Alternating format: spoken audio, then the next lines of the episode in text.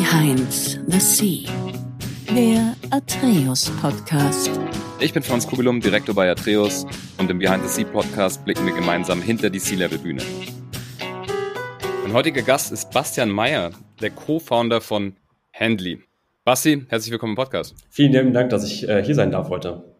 Ich freue mich sehr. Du bist ein sehr, sehr junger Gründer noch, hast ein extrem cooles Tool mit deinem, mit deinem Co-Founder dir überlegt.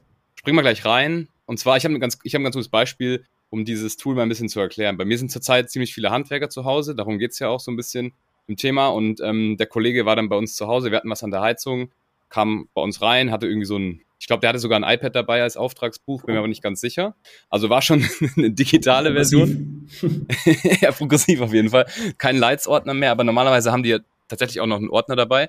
Er hatte aber noch ein Klemmbrett mit so einem One-Pager drauf, was da genau war, weiß ich nicht so genau, aber da hat er irgendwie sich dann ein paar Notizen gemacht, dann hat er ein Bild mit seiner Digitalkamera von, von unserem Heizkörper irgendwie auch gemacht und hat so ein bisschen ein paar Sachen aufgenommen und dann war der eigentlich innerhalb von 30 Minuten dann wieder weg hat mich dann zwei Wochen nicht angerufen, dann habe ich nochmal nachgehört und dann meinte der, meinte der Kollege, ja, äh, tut uns leid, also den Auftrag gibt's, der ist auch reingegangen, aber irgendwie sind ein paar Sachen verloren gegangen und der Follow-up ist dann irgendwie, hat nicht stattgefunden. Jetzt haben sie natürlich auch irgendwie die Sachen nicht bestellt, die sie gebraucht haben und jetzt geht das Ganze eigentlich nochmal von vorne los. Oh, perfekt, das, das war echt ein sehr perfektes Beispiel tatsächlich.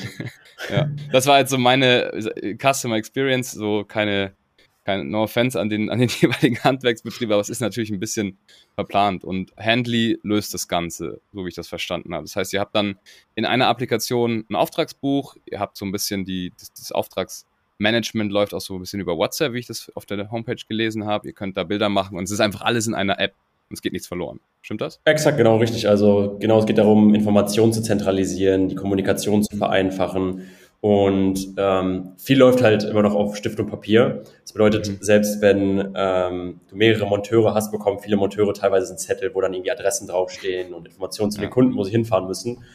Ja. Und äh, was eigentlich ganz lustig ist, und sobald so ein Mitarbeiter, also so ein Handwerksbetrieb dann auch mal jüngere Mitarbeiter hat, die sagen dann so, hey, warum machen wir das denn nicht? Ich, mein Handy, ich habe es eh die ganze Zeit mit dabei, warum ja. machen wir es auf Stift und äh, Papier? Ähm, mhm. Das macht ja gar keinen Sinn. Und vor allem viele junge Handwerksgründer ähm, wissen von Anfang an, dass sie diese Sachen eigentlich gut digitalisieren und zentralisieren können. Und das Wichtige für einen Handwerker ist, weil wir sind jetzt nicht unbedingt die digital affinste Gruppe, sie wollen alles in einem haben. Das heißt, wir sind so ein bisschen dieses All-in-One digitale Tool für Handwerksbetriebe, was, mhm. wo sie quasi ihren ganzen, ihr ganzes Business mit managen können. Quasi alles bis auf das Handwerken selbst. Okay, alles klar. Ja, ja also sehr spannende, spannende Sache. Du hast schon gesagt, ähm, auch junge Gründer können das machen. Das heißt, ihr habt jetzt nicht nur so große Handwerksfirmen, sondern es ist tatsächlich auch für Leute, die so einen Einmannbetrieb haben, oder? Oh, wir, also ich würde sagen, unsere Hauptzielgruppe sind sogar eher die kleineren Betriebe. Okay. Also äh, ich glaube, der durchschnittliche Betrieb gerade bei uns hat 3,8 Mitarbeiter oder sowas.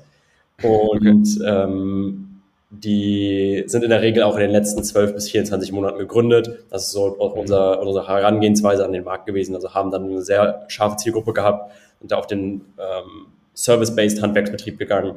Und wie gesagt, kleineren, jüngere Gründer und mhm. weil die Implementierung deutlich einfacher ist jetzt als bei einem Handwerksmeister, der in fünf Jahren in Rente geht. Da dauert es schon mal ein bisschen länger äh, das einzuführen ja. und den auch aber auch auf einer gewissen Art und Weise zu überzeugen, dran zu bleiben. Genau. Ja. Und somit haben wir jetzt insgesamt arbeiten wir schon mit 1000 Handwerksbetrieben zusammen. Okay. Und äh, genau, haben die durch ähm, tausend verschiedene Dinge gefunden mittlerweile. Okay, okay, sehr cool.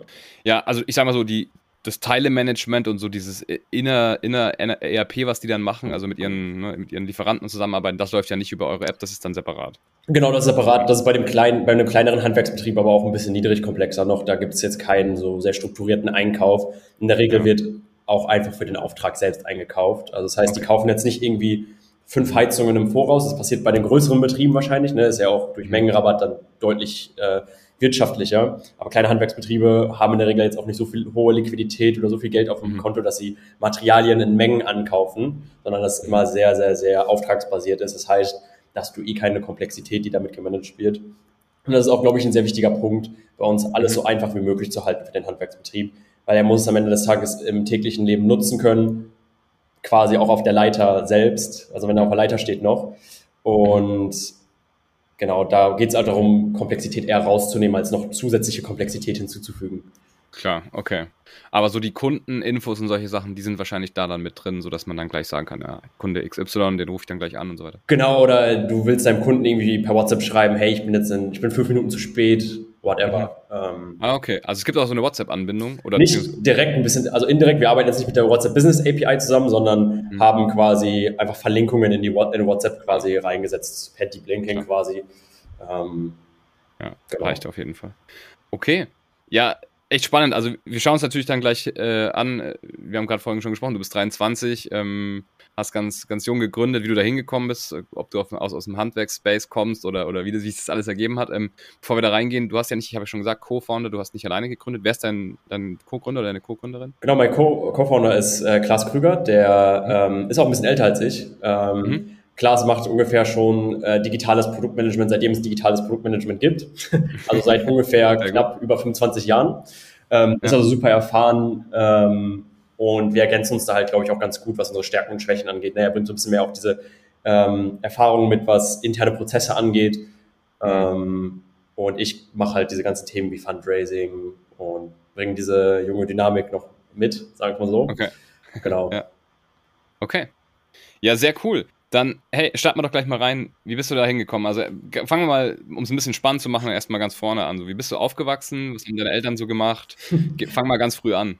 Ja, also ich komme auch selbst aus, einem, aus einer Handwerkerfamilie, würde ich sagen. Also mein Vater war selbst Dachdecker, gelernter, mhm. hat äh, den Beruf auch sehr lange ausgeübt, beziehungsweise ähm, jetzt ist er gerade kein berufstätig nicht mehr Dachdecker, aber er turnt trotzdem immer noch auf Dächern von Freunden rum, um irgendwelche Solaranlagen okay. zu installieren oder was auch immer.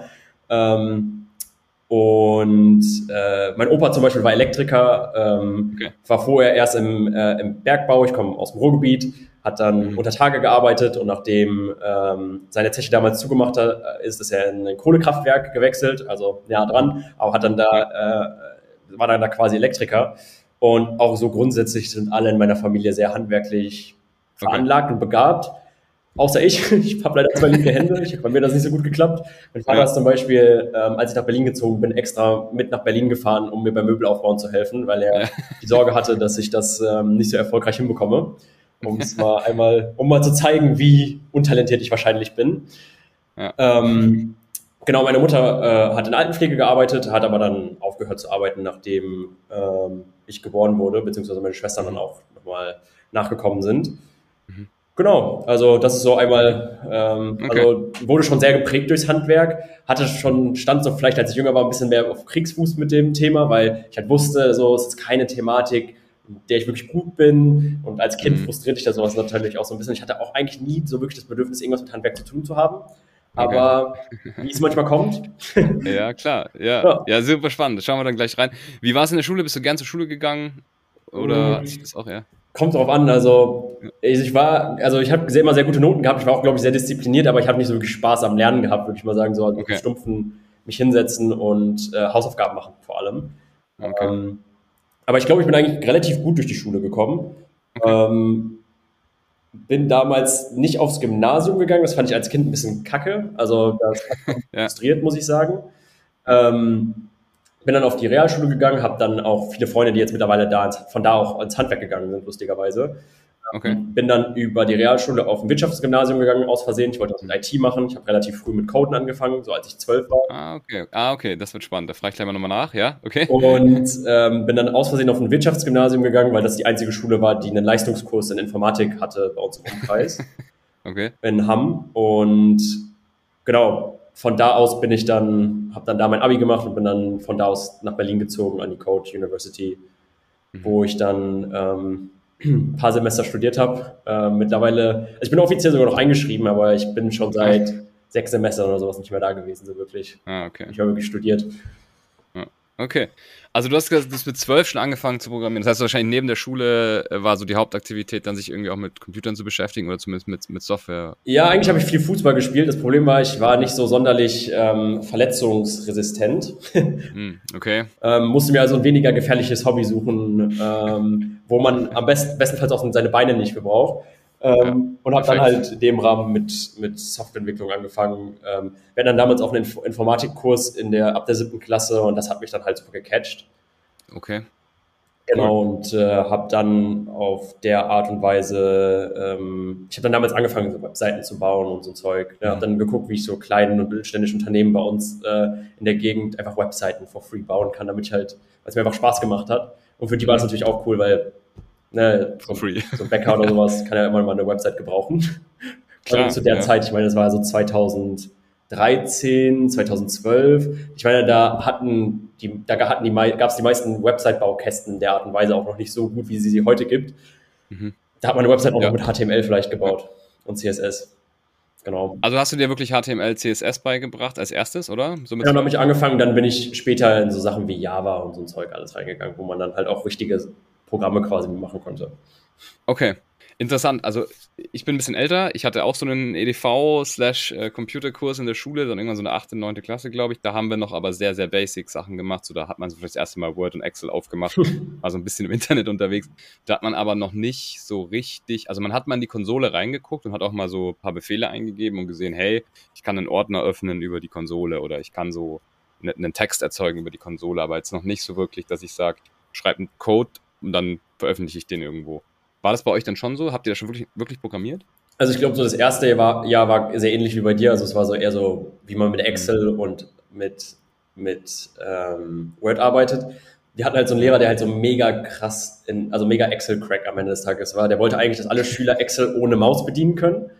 Oh, okay, krass. Und äh, das heißt, wir haben dann wirklich einen heftigen Ein-Jahres Excel-Crash-Kurs bekommen. Was auch super hilfreich äh, jetzt für mein heutiges Leben ist, würde ich sagen.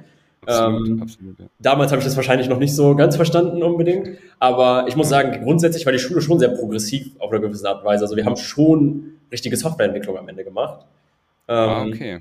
In der achten, neunten Klasse dann am Ende. Und ich muss sagen, das ist eigentlich ein sehr, sehr gutes Vorbild für andere Schulen, weil ich meine, wenn du dann halt irgendwie drei, vier, fünf Leute dafür begeistert hast für das Thema, die dann hinterher in, das, in, das, in die Softwarebranche danach gegangen sind. Also ich bin ja, bei mir hat es ja funktioniert offensichtlich dann ist Absolut. es ja ein super großer ähm, Win, ähm, einfach weil wir diesen Fachkräftemangel ja hier in Deutschland haben in dem Bereich. Mhm. Voll, absolut. Cool. Und dann hast du dir aber wahrscheinlich, ich meine, du hast ja nicht alles, was du dir dann beigebracht hast, wahrscheinlich in diesem Kurs gelernt, sondern nee. du hast dich ja dann nebenbei irgendwie. Wie hast du denn das sagen so gemacht? Es gab ja auch noch nicht so richtig YouTube und so, oder? Ja, ich glaube, da haben so die ersten YouTube-Tutorials angefangen. Da gab es jetzt noch nicht so diese ganzen, die YouTube-Tutorials, die es heute gibt. Mittlerweile ist es ja super stark. Also, wenn man jetzt Softwareentwicklung lernen äh, möchte, gibt es so viele gratis Sachen auf YouTube, YouTube oder ja. gibt ja auch irgendwelche anderen Kursplattformen, wo es viele Sachen gibt, die jetzt nicht unbedingt irgendwas kosten. Ähm, ja. Ich habe damals halt mir so Bücher gekauft, so richtig, okay. richtige Softwareentwicklungsbücher, okay. wo man theoretisch alles abschreiben musste, um es irgendwie auch so ein bisschen zu lernen. Aber muss sagen, ich muss sagen, das hat auch irgendwie auf eine gewisse Art und Weise seinen Charme gehabt, jetzt rückblickend betrachtet. Ähm, genau. Mhm. Okay.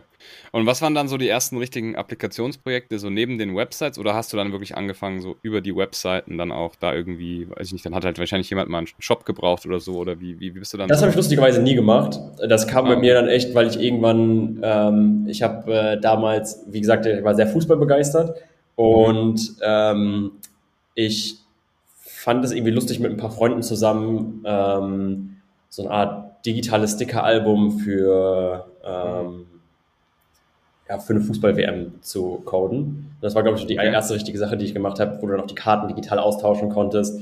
Heute hat man das, heute hat man das natürlich ein bisschen smarter gelöst mit NFTs und allem möglichen ja. und äh, ist mittlerweile eigentlich, glaube ich, sehr erfolgreiche Plattform. Aber ähm, das war so eine der ersten Sachen, die ich gemacht habe. Und dann bin ich eigentlich auch schon relativ schnell so in die App-Softwareentwicklung gegangen, weil ich das Thema einfach super interessant fand. Äh, man ist halt jung, man hat ein Handy mit sich und irgendwie eine App bauen mhm. ist auch cool, wenn man jung ist. Dann habe ich sowas ähnliches wie Strava für Kajakfahren machen wollen. Okay. Also sehr spezifisch, weil mein Vater ist äh, mit mir häufiger Kajakfahren gegangen auch und fand das irgendwie spannend, weil es ist irgendwie lustig, dann auch seine Routen da zu tracken und zu wissen, okay, wo sind eigentlich die einzelnen äh, Campingplätze, wo man dann hingehen kann. Mhm. Und mhm. das am Ende des Tages habe ich das nie released, weil es an der 99 Euro App Store Hürde gescheitert ist und ich mir dann irgendwie nicht bereit war, 99 Euro für ja. auszugeben. Ja, okay. Aber ähm, genau, aber, aber ich habe die halt einfach entwickelt gehabt. Es ging mir auch eigentlich eher darum, das für mich selbst zu machen als für andere Leute. Mhm. mhm. Ähm, okay. Das ist dann erst leider okay. ein bisschen später gekommen, der Drang dafür. okay, aber trotzdem, ich meine, da musst du ja auch irgendwie so ein GPS-Ding äh, einbauen, ne? Dann muss man irgendwie so, weiß ich nicht, dann so eine Anlage machen, so eine Datenbank muss da dahinter liegen. Ja, mit ja Labs verbinden, all dieses Zeug. Das war damals auch noch mal ein bisschen schwieriger und ähm, mhm. echt ein bisschen Pain, aber es hat Spaß gemacht, muss ich sagen. Cool. Ja.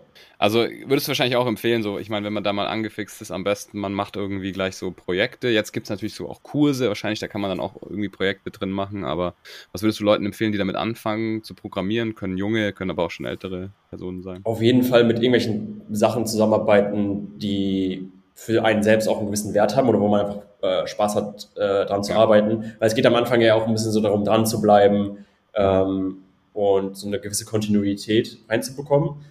Mhm. Und ich meine, wenn dir die Sache, die du machst, Spaß machst und du irgendwie Bock drauf hast, dann, ist, dann fällt dir das halt einfach automatisch einfacher, da äh, auch schnell zu lernen. Und ich meine, es ist halt eine Sache, wo du was erschaffst. Und mhm. ähm, wenn du was erschaffst, was für dich auch irgendwie cool ist, dann, ich meine, ist ja perfekt. Ähm, mhm. ich glaube, man übernimmt sich tendenziell mit seinem ersten Projekt vielleicht auch so ein bisschen. Da darf man dann halt nicht zu hart zu sich selbst sein, aber das merkt man dann auch schon relativ schnell. Ähm, mhm. Aber es geht am Ende des Tages nur darum, ein bisschen Progress zu machen. Und ich glaube vor allem, so sowas wie solche, also grundsätzlich nicht nur Softwareentwicklung oder so, Tech-Jobs mhm. kannst du sehr durch ähm, Neugier ja. in jungen Jahren oder auch in älteren Jahren äh, äh, einen guten Einstieg bekommen. Weil am Ende des ja. Tages brauchst du für die Sachen nicht unbedingt einen Abschluss, um sie irgendwie zu können, sondern das sind einfach Sachen, das sind halt richtige ja. Skills, die man lernen kann. Und da geht es halt am Ende des Tages darum, ob du es kannst oder halt nicht. Ja, ähm, absolut. Genau, das gleiche mit, wenn du jetzt Produktdesigner werden möchtest oder mhm. ähm, gibt auch viele Leute, die sich auf die Art und Weise irgendwelche Marketing-Sachen beigebracht haben. Also ich glaube, da, wenn man da einen hohen, eine hohe Neugier hat, sollte man das definitiv verfolgen, weil ich glaube, das hat sehr viel, das hat einfach eine andere Qualität an Wissen, die du dir aneignest. Mhm. Sehr, sehr cool. Machst du das heute auch noch? Also bist du heute auch noch dabei, viel zu, zu sich weiterzubilden? Ich meine, oder ist jetzt wirklich der, der, der, der Founder-Job ja, also mittlerweile nicht mehr. Also ich habe auch eigentlich so gut wie gar nichts mehr mit dem mit der technischen Entwicklung des Produkts zu tun, muss ich einfach mhm, okay. sagen, so vom, mhm. vom, von, das, von, der, von der Entwicklungsseite. Weil wir mittlerweile einen CTO haben, der sich darum kümmert. Also wir haben wir sind ein mhm. Team von so roundabout elf Leuten.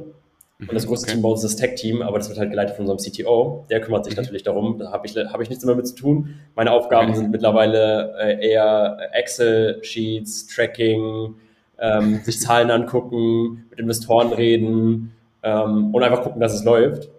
Ja. Das ist halt, ähm, mittlerweile hat sich das ein bisschen geändert. Ein bisschen vermisst man das natürlich auf eine, auf eine gewisse Art und Weise dann auch, aber ähm, ich muss sagen, diese, diese ganzen anderen Aufgaben, die ich habe, machen mir auch schon sehr, sehr, sehr viel Spaß. Mhm. Ja, klar. Dann hat sich der Excel-Kurs doch gelohnt. der hat sich mega gelohnt, muss ich sagen. Also vor allen Dingen, wenn man Finanzierungsrunden oder sowas vorbereitet und ein Finance, Financial Model bauen muss, dann hat sich das hundertprozentig gelohnt. Ja, Wahnsinn. Ja, interessanter Lehrer auf jeden Fall. Aber es ist immer wieder, also ich habe schon öfter jetzt Leute im Podcast gehabt, die hatten so einen Lehrer, der einen irgendwie mal so einen Funken mitgegeben hat. Also Lehrer da draußen, bitte unterstützt nicht, äh, was, ihr, was ihr für einen Impact habt. Ähm, ja, okay, cool. Also du hast schon mit zwölf relativ früh begriffen, was, was dir Spaß macht, hast es ja wahrscheinlich auch durchweg verfolgt bis 18 oder so und dann nach dem, nach dem Wirtschaftsabi oder nach dem Abi dann da bist du an die Code gegangen. Da war dann wahrscheinlich so von vornherein klar, okay, ich will irgendwo Programmieren machen als Studium, oder? Ja, lustigerweise schon. Und ich bin auch nach Berlin gegangen, beziehungsweise in die Code, weil ich wusste, ich will eigentlich eines Tages gründen. Ähm, ah, okay. Und das, was, also ich weiß nicht, ob die Leute, ob die Leute Code kennen. Code ist halt eine Universität in Berlin, die ist relativ neu. Ich glaube, die gibt es jetzt erst seit sechs Jahren. Mhm. Ähm, da geht es halt so darum, dass du keine Prüfungen hast, sondern du arbeitest quasi in interdisziplinären Teams an Projekten mhm. und über diese Projekte holst du dir quasi am Ende des Tages deine Module und deine Punkte, die du mhm. brauchst, um deinen Bachelor zu machen. Verstehe. Das heißt, ähm, und Code steht auch für, ähm, das ist jetzt eigentlich eine gute Überleitung zu dem, was wir eigentlich gerade geredet, äh, gesagt haben, steht eigentlich für Curiosity-Driven Education.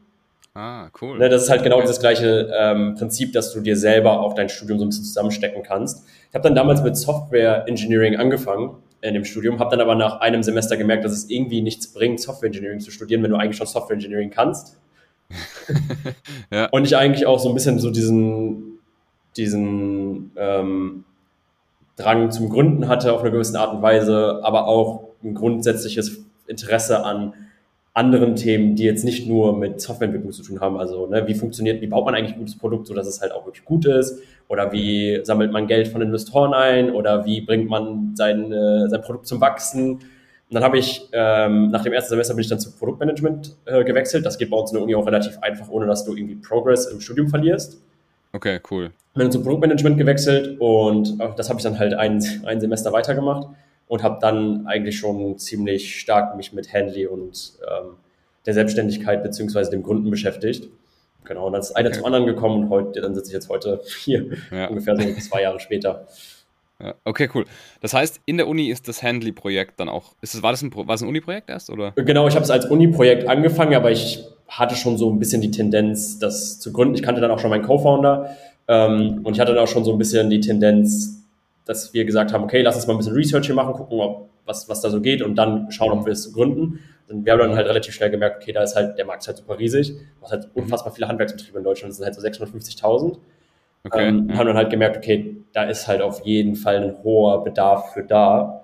Mhm. Ähm, und haben es dann einfach gegründet zusammen. Und ich habe dann halt äh, gesagt, okay, dafür ist ja quasi das Studium auch so da. Die Uni möchte quasi mhm. auch Studenten, dass Studenten so früh wie möglich gründen, ja. haben, hat da auch relativ viel unterstützt.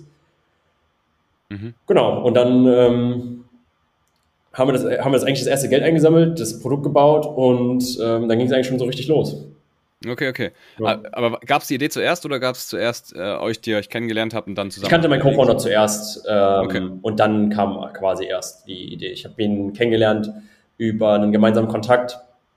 Haben mhm. wir ähm, einfach mal gesprochen. Ich war da noch, wie alt war ich? Ich weiß gar nicht mehr, wie alt ich da war. Ich war dann auf jeden Fall, das war kurz vor meinem Studium. Ich glaube, ich war da noch so 19 oder sowas. Ah, okay, krass. Ja, ja. ganz jung. Und ähm, genau, und dann hat sich das halt so entwickelt. Wir haben halt gemerkt, wir haben so sehr gutes Shared Value Set, was halt super, super wichtig ist. Ähm, grundsätzlich, wenn du mit jemandem zusammen gründest. Aber ich glaube, vor allen Dingen, wenn du einen größeren Altersunterschied hast, dann ist es halt noch mhm. umso wichtiger, dass beide die gleichen Values haben, auf die gleiche Art und Weise eine Company bauen wollen und dass mhm. beide Gründer auch ein ähm, relativ niedriges Ego haben. Also sobald halt eine Person ein zu großes Ego hat, funktioniert das, also es steht halt noch, also die, die sagen wir mal, die Gefahr von Konflikt noch größer als bei gleichaltrigen Teams, glaube ich. Hm, verstehe. Einfach weil du halt nochmal auch einen Generationenunterschied einfach hast. Aber das klappt bei mir und meinem Co-Founder halt super, super gut. Ähm, mhm. Und deswegen habe ich halt gesagt damals, oder wir haben damals gesagt, let's go for it. Ähm, das hat heute super, super gut geklappt, muss man sagen. Absolut. Also es ist schon mal ein sehr, sehr wichtiger Punkt mit dem Shared Value. Ich finde es auch sehr, sehr wichtig. Die Leute verwechseln manchmal so die Herangehensweise und was man so, also wie man tickt mit den gemeinsamen Werten. Man kann ja sehr, sehr gleiche Werte haben, aber eine völlig unterschiedliche Ausprägung dann, ja. wie man arbeitet, was man macht, was man gut kann, was man schlecht kann. Aber wenn diese Value Base nicht mehr stimmt, diese Wertebasis, dann ist es echt schwierig. Ja, und das sind dann teilweise auch so Sachen, das merkst du dann auch so an so Leadership Principles, dann, wenn du dann die ersten Mitarbeiter mhm. bekommst. Dann ne, zu wissen, okay, wie lösen wir Konflikte intern? Ähm, also wenn du von und je früher du weißt, dass diese Sachen, dass du da auf einer Wellenlänge bist und die gleiche Meinung hast, desto einfacher ist es natürlich, weil du halt auf natürliche Art und Weise siehst, dass Sachen so gelöst werden, wie du sie auch lösen würdest. Und es dadurch ja auch viel einfacher ist, eine gute Company Culture oder eine gemeinsame Company Culture zu bauen, was ja auch ein sehr wichtiger Aspekt ist. Und genau, ja. du nimmst dir einfach am Ende des Tages Komplexität raus und machst das Leben einfacher. Okay, okay, okay. Cool.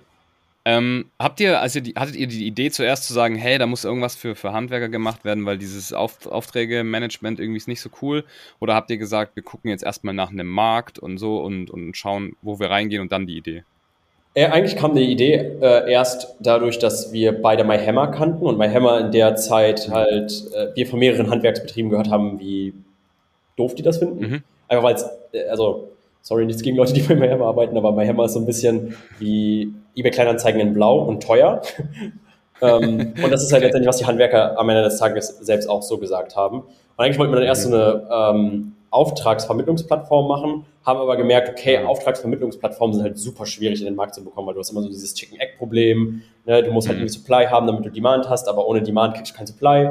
Also haben wir gesagt, ja. okay, ähm, lass uns erstmal, lass, also wir haben dann erstmal händisch damit angefangen, haben Aufträge per Hand vermittelt und per Telefon, also wie so eine Agentur quasi. Und haben dann okay, eigentlich die, also die Probleme, die so ein Handwerksbetrieb hat, entdeckt dadurch. Also auch diese Koordinationsprobleme, die wir dann mit den Handwerksbetrieben hatten oder dass irgendwelche Sachen nicht so richtig dokumentiert war oder waren oder irgendwie super chaotisch alles abgelaufen ist und wir dachten, das kann ja nicht, das kann ja nicht sein. Und dann haben wir ähm, teilweise so Tools wie Calendly oder, äh, mhm. oder mit. Google Sheets haben wir das irgendwie zusammengesteckt und den Handwerkern gegeben, damit die irgendwas hatten, womit die arbeiten konnten.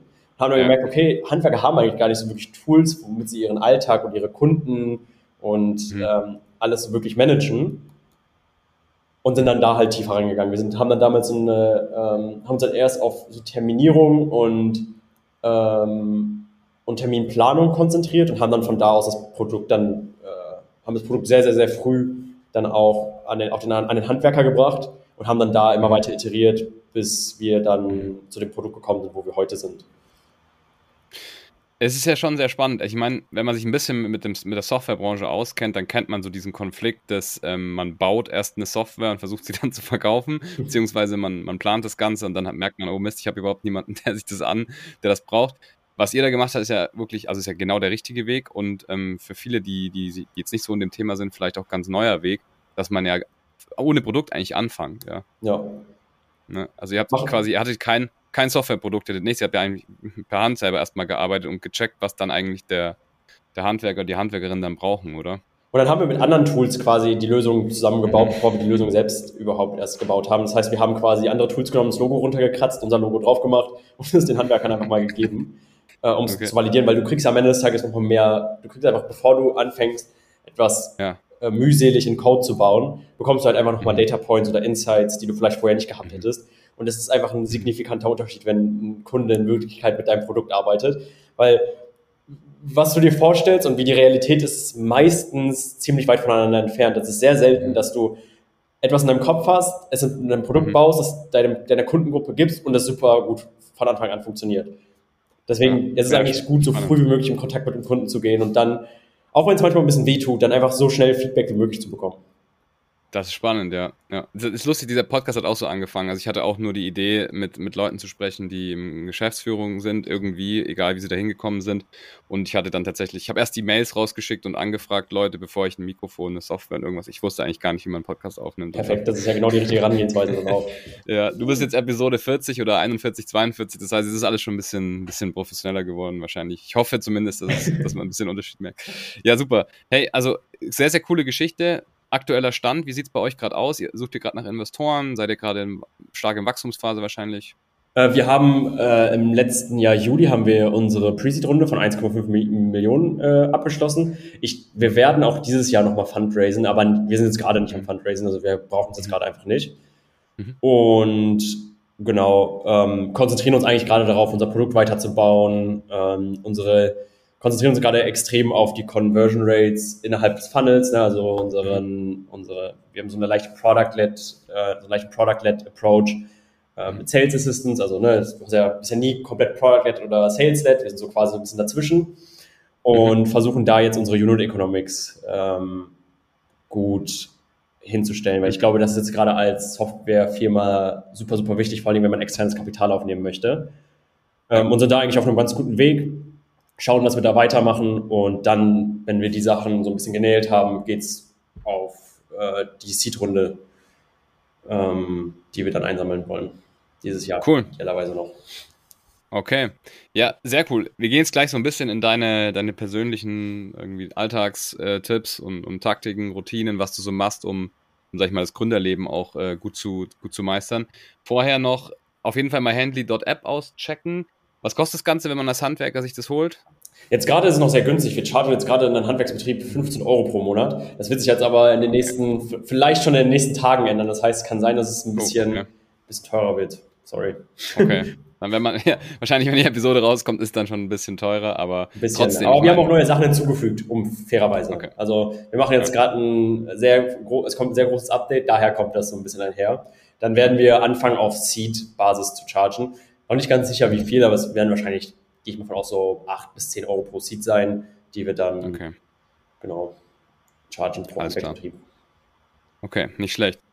Ja, jetzt bist du 23, hast in der Uni noch sozusagen gegründet. Ich kann mir vorstellen, viele Leute, die zuhören, die denken sich, boah, mit 23, da war ich wahrscheinlich hauptsächlich feiern und habe noch nicht so richtig in diesen äh, Unternehmer beziehungsweise generell in diesem Arbeitsalltag reingeschaut und plötzlich hattest du ja dann eigentlich, das hat sich ja gar nicht mal so in einem langen Zeitraum, sondern eher in einem kurzen Zeitraum ergeben, hast du wahrscheinlich eine ziemlich volle Woche, warst dann plötzlich in so Themen drin wie Investoren suchen, äh, dann irgendwie eine, eine, Firma aufbauen, Leute einstellen.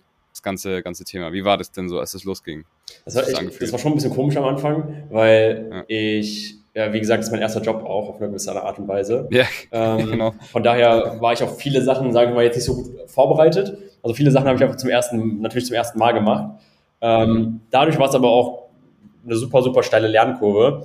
Ich hatte aber halt das Privileg, mit meinem Co-Founder zusammenzuarbeiten, der schon mehr Erfahrung in gewissen Sachen hat, der auch schon mal Leute eingestellt hat, der schon okay. mal ähm, Prozesse gebaut hat, der ähm, schon mal gesehen hat, wie Teams funktional aussehen oder aber auch wie Teams dysfunktional aussehen können. Und das hat natürlich eine super krasse Sicherheit mit in das System gebracht und eine, also mir auch eine gewisse Confidence gegeben.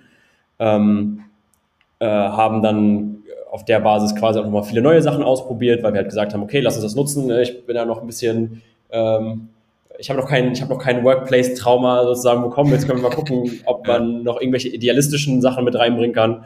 Ähm, in, in unsere Company Culture zum Beispiel oder in der Art und Weise, wie wir arbeiten und haben es dann quasi auch so aufgebaut. Also ich muss sagen, das war verhältnismäßig stressfrei auch. Okay. Ähm, das Thema Fundraising ist natürlich, wenn man zum ersten Mal macht, ist man natürlich super, super schlecht da drin. Das ist einfach so, dass es niemand ähm, kommt auf die Welt, ist in der Regel ein guter Fundraiser. Das ist einfach ja. sehr, leider sehr, sehr unrealistisch. Das ist halt eine Sache, die du sehr viel durchs Machen lernst. Und das ist halt so eine Sache, die ich halt gemerkt habe beim, bei, bei, beim Gründen oder bei Startups. ist einfach so, du lernst eh 90 Prozent nicht in Büchern, sondern du lernst halt on the fly, wenn du die Sachen halt gerade machst. Und dafür ja. muss man einfach ein bisschen offen sein, und ähm, ich habe zum Beispiel auch relativ früh mit einem mit einem Gründercoaching angefangen, einfach um die Schwächen, die okay. ich so habe, ein bisschen auszugleichen, die jetzt zum Beispiel durch meine mangelnde Erfahrung gekommen sind. Okay. Ähm, also weil ich, ne, ich ne, das ist halt einfach so, du kommst halt rein ja. und dein Arbeitsalltag ist halt direkt ein bisschen überfordernd. Aber okay. ähm, ich würde sagen, das hat mir auch super stark geholfen, von Anfang an eigentlich ein sehr gutes Fundament aufzusetzen und mich auch mental sehr gut darauf einzustellen, was kommt und hatte dadurch auch einfach grundsätzlich, glaube ich, viel weniger Probleme ähm, mit den typischen Herausforderungen, die man halt einfach hat, ähm, damit okay. klarzukommen. Ja, spannend. Wie hat, sich, wie hat sich das ergeben? Das, hast du dir das selber gesucht oder? oder nee, ich hatte tatsächlich äh, ein, äh, unser erster Angel, Julian Teike, ähm, mhm. hat von Anfang an mir auch eigentlich klar gemacht, wie wichtig die, oder mir und meinem Co-Founder zusammen auch, ja. klar gemacht, wie wichtig eigentlich das Thema persönliche Entwicklung ist, wenn du eine ähm, wenn du ein Startup aufbaust und dass es auch teilweise nicht immer unbedingt angenehm ist. Ähm, ne, du hast natürlich Phasen, wo es auch mal sehr gut läuft und nach außen hin sieht das natürlich immer sehr schön aus, aber du hast halt einfach große Herausforderungen, die mitten auf dem Weg kommen, was viele verschiedene Sachen sein können, wie zum Beispiel Produkt, das Produkt in den Markt zu bekommen, ist grundsätzlich immer schon eine schwierige Sache, aber dann können auch mal Sachen dabei kommen, wie du hast interne Teamkonflikte, womit wir zum Beispiel eigentlich gar kein großes Problem hatten. Also, oder, oder wenn irgendwas kam, immer sehr schnell solche Sachen gelöst haben. Aber ähm, solche Sachen können halt einfach auftreten. Das ist halt einfach ein Stressfaktor. Plus, ne, sobald du Geld eingesammelt hast, hast du so ein gewisses, du hast ein Cash Zero Date. In der Regel bist du nicht profitabel. Das heißt, du weißt halt, irgendwann ist dein Bankaccount auf Null. Ja. Ähm, und das sind halt alles so Sachen, die natürlich extrem ablenkend sein können ähm, und dich von dem abhalten, was du eigentlich machen solltest. Klar. Und er hat eigentlich schon sehr früh gesagt, so, hey, Basti, ich würde mir ehrlich gesagt Gedanken darüber machen, ob du nicht oder ob ihr nicht mit einem äh, Gründercoach zusammenarbeitet. Ähm, okay. Probier es einfach mal aus und ob, guck, ob es äh, für dich passt. Und ich muss sagen, das hat mir echt super geholfen. Ich habe es von Anfang an gemacht und ich mache es auch immer noch, dass ich jede Woche, teilweise habe ich es auch nur alle zwei Wochen gemacht, ähm, mhm. mit dem mich zusammensetze und wir die verschiedenen Herausforderungen durchgehen oder schauen, wo gibt es jetzt einfach Punkte, woran man noch arbeiten kann. Es können auch Sachen sein wie ähm, mhm dass man zum Beispiel mehr Sport machen muss oder was auch immer. Das ist zum Beispiel ja. eine Sache, die ich jetzt wieder anfangen musste. Ah, okay. Ich habe früher eigentlich immer sehr viel Sport gemacht, habe durch ja. Gründen aber irgendwie einfach damit aufgehört, was eigentlich nicht unbedingt gerade eine kluge ähm, Entscheidung mhm. ist, äh, Klar. wenn man zurückblickt. Also das ist dann nicht so, dass der, der, der Coach euch dann nicht im Sinne von hier kommt ihr ein guter Investoren und so oder macht er das oder das auch oder oder was für kann auf ganz verschiedene Art und Weise Weise kommt auch mega drauf an, mit wem du zusammenarbeitest. Ich habe zum Beispiel mhm. immer mit ähm, mit äh, mit Gründercoaches zusammengearbeitet, die halt aus Startup-Erfahrung hatten. Das heißt, die kannten ja. natürlich auch so ein bisschen oder haben auch verstanden, wie Fundraising funktioniert, wie mhm. Investoren funktionieren, wie, die, wie das ganze Relationship-Building auch drumherum aussieht. Mhm. Mhm. Ähm, das heißt, da hat man auch schon sehr, sehr viel, ähm, also hands-on Wissen mitbekommen. Ja. Okay. Aber das kam auch sehr viel über die Investoren, die, jetzt, die, wir, die wir jetzt hatten. Wir haben 20 Angels in unserem Cap-Table und die haben alle irgendwo ihre Superpower. Und Julian okay. Teike zum Beispiel, unser Founding Angel, der ist halt super, super stark im Fund Thema Fundraising. Das heißt, okay. ähm, da bekomme ich eigentlich auch mal sehr, sehr, sehr viel mit. Also es ist halt so ein cool. gesunder Mix aus, du bekommst halt irgendwo Hands-on-Wissen, aber es, du kriegst auch so ein bisschen, hört sich mal ein bisschen blöd an, wenn man das sagt, aber sein Leben ein bisschen unter Kontrolle, weil das darf man halt nicht vergessen, ja, ja. ist auch ein wichtiger Bestandteil, wenn man gegründet hat. Ja. ja, gehen wir da mal rein. Das finde ich nämlich sehr spannend. Du hast jetzt gerade eben gesagt, du musstest wieder anfangen, Sport zu machen.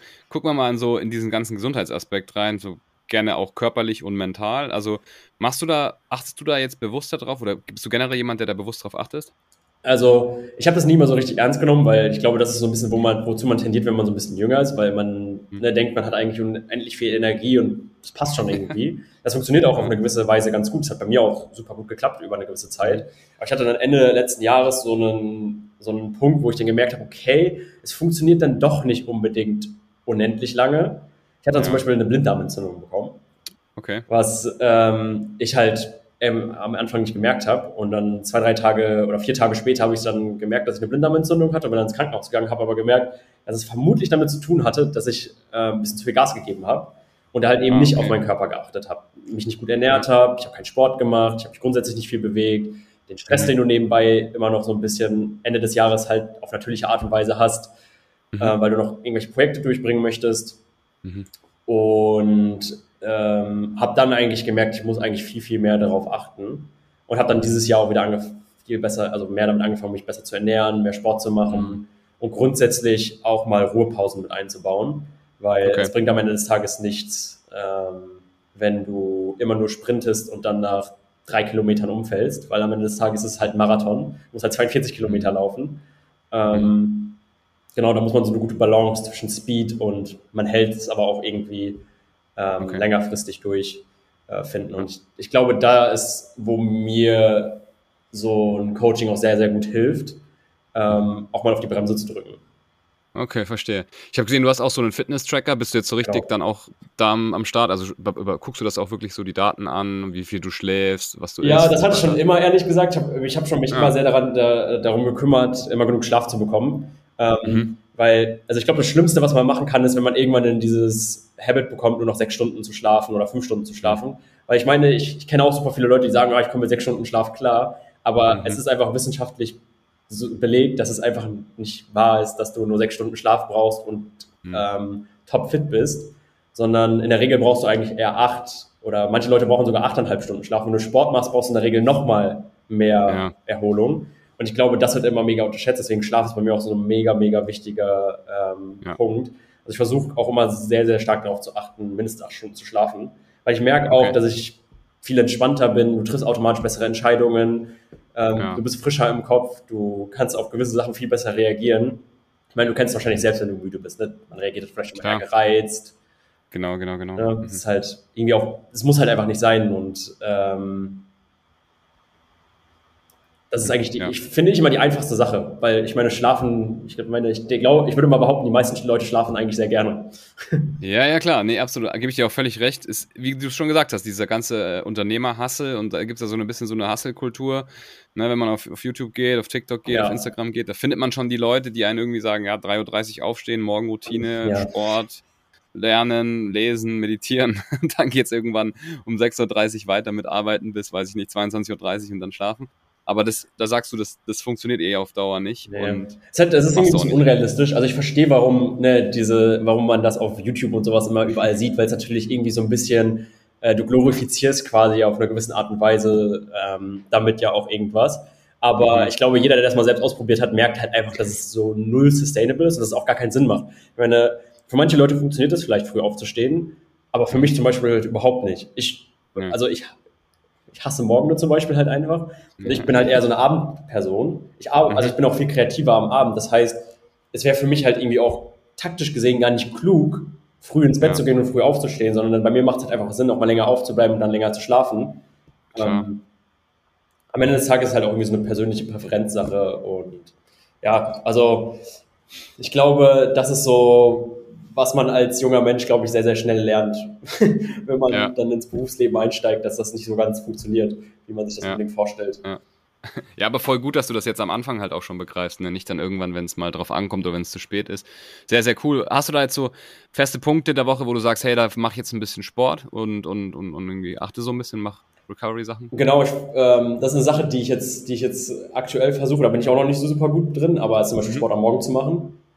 Okay. Also morgens für aufzustehen und vor der Arbeit ins äh, Fitnessstudio zu gehen. Ich mache es jetzt aktuell immer nach der Arbeit, aber es ist natürlich mhm. deutlich schwieriger, weil man abends schon doch noch mal mehr so dazu tendiert, eine Ausrede zu finden, jetzt heute Abend nicht gehen zu müssen, weil morgen ja auch ein ähm, wichtiger, wichtiger äh, Tag ist, quasi. Ja. Morgen ist ein wichtiges Meeting, jetzt kann ich nicht ins Gym gehen.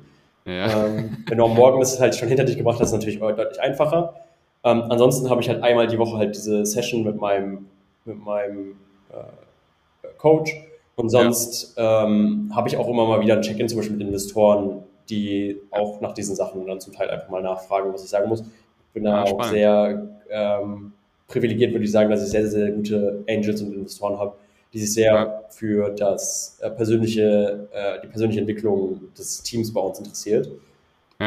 Ja. Genau. Ja klar, ist ja investiertes Geld. Ne? Wenn jetzt der äh, Basti und, Gründerkollegen äh, das Team irgendwie ausbrennen, ist natürlich auch viel verloren. Ne? Plus, ich glaube, die wissen halt selber alle, wie es bei sich selbst gelaufen ist. Ne? Also du lernst ja. halt extrem viel auf dem Weg und es geht halt einfach darum, nicht stehen zu bleiben, immer weiter sich äh, weiterzuentwickeln und nicht irgendwann zu denken, hey, ich weiß jetzt halt einfach alles. Ich glaube, sobald man mhm. das halt denkt, ist es ziemlich schwierig weiterzukommen. Ja. Ähm, mhm. Und ich glaube, weil die das alle natürlich für sich auch realisiert haben, sonst wären sie wahrscheinlich nicht dahin gekommen, wo sie jetzt heute sind. Das auch eins zu eins an die neue Gründergeneration weiterzugeben, ist ja auch ein wichtiger, äh, einfach ein wichtiger Aspekt, damit die ähm, das wieder an die nächste Gründergeneration weitergeben können. Klar, cool. Hey, wir sind so langsam am Ende vom Podcast also ich habe schon richtig coole Tipps von dir mitgenommen, zwei Stück. Natürlich jetzt einmal das, man muss auf sein Wohlbefinden achten, man kann nicht, ähm, man kann sozusagen nicht da komplett äh, ausbrennen, man muss schauen, dass man irgendwie das Ganze, das Ganze sustainable macht. Hast du, hast du noch irgendwelche Tipps, jetzt nicht speziell für junge Gründer, aber generell, wo du sagst, hey, neben jetzt ne, diesem Thema und dem Coaching, wo du ja gesagt hast, das hat dir auch extrem gebracht, weil du halt einfach auch schneller diese Entwicklung machst, du weißt sofort, auf was du achten sollst. Hast du noch irgendwas, was du loswerden willst? Hm ich glaube, so grundsätzlich, was mir immer geholfen hat, ist eigentlich das e sein Ego immer so sehr, sehr weit hinten anzustellen. Ich, das ist eigentlich, was immer sehr, sehr, sehr hilft. Einfach grundsätzlich immer offen für alles, was an Feedback ähm, auf dich zukommt, offen zu sein. Weil davon lebst du auf einer gewissen Art und Weise auch. Ich meine, man tendiert immer so ein bisschen so leicht in, in Denial oder in Avoidance, Avoidance Pattern mhm. reinzugehen. Aber ja. grundsätzlich ist es ganz gut, wenn man sich, wenn man, wenn man das einfach weiß ja. da so ein bisschen so eine gewisse Awareness hat, aber dann halt offen genug ist, ähm, Tipps und Feedback von anderen Leuten zu bekommen, weil am Ende des Tages lernst du dadurch einfach viel, viel, viel, viel schneller, weil du musst nicht ja. unbedingt die gleichen Fehler machen, die andere auch schon gemacht haben. Ja. ja, das ist ganz gut. Hey, das ist ein guter Tipp. Da mache da mach ich auf jeden Fall mal einen TikTok oder ein Reel draus, weil es gibt nämlich da draußen genügend Sachen, die dir einen sagen, ja, du musst, man muss sich aufblasen und so weiter. Man muss irgendwie hier Motivation hier und da auch mal das Ego zurückschrauben. Das ist, glaube ich, ein ganz cooler das ist Tipp. wichtig. Ja. Basti, hey, sehr, sehr cool. Wo kann man dich erreichen, wenn man mit dir in Kontakt treten will? Auf LinkedIn, per E-Mail, Instagram, okay. keine Ahnung, wenn man eine Telefonnummer hat, kann man mich einfach anrufen. ja. Egal wie. okay, cool. Ja, wer nichts findet, kann natürlich auch gerne mit uns in Kontakt treten, dann stellen wir das her. Basti, vielen lieben Dank, dass du im Podcast warst und alles mit uns geteilt hast. Sehr, sehr coole Story, sehr coole App. Wie gesagt, find, von vornherein fand ich, äh, Handley ist ein, ist ein, super nützliches Programm. Schaut euch das auf jeden Fall mal an. Danke, dass du da warst und äh, dir noch einen schönen Tag. Wünsche ich dir auch. Vielen Dank, dass ich da sein durfte und für die netten Worte. Dankeschön. Klar, gerne. Wer noch zuhört, auf jeden Fall einen Kommentar beziehungsweise eine Bewertung da lassen, je nachdem, auf welcher Plattform ihr das gerade hört. Wer solche Episoden wie mit dem Basti auch gerne automatisch im Feed hat, jede Woche, der abonniert den Kanal. Da müsst ihr euch um nichts kümmern, nichts nachschauen, sondern kriegt einfach jede Woche neue Episoden. Episoden mit Gründern, Gründerinnen, C-Level-Managern, C-Level-Managerinnen. Alles automatisch. Der Podcast wird von Atreus präsentiert, also gerne auch mal für Interim Management, Executive Search auf atreus.de vorbeischauen. Basti, ciao, ciao, bis bald. Ciao.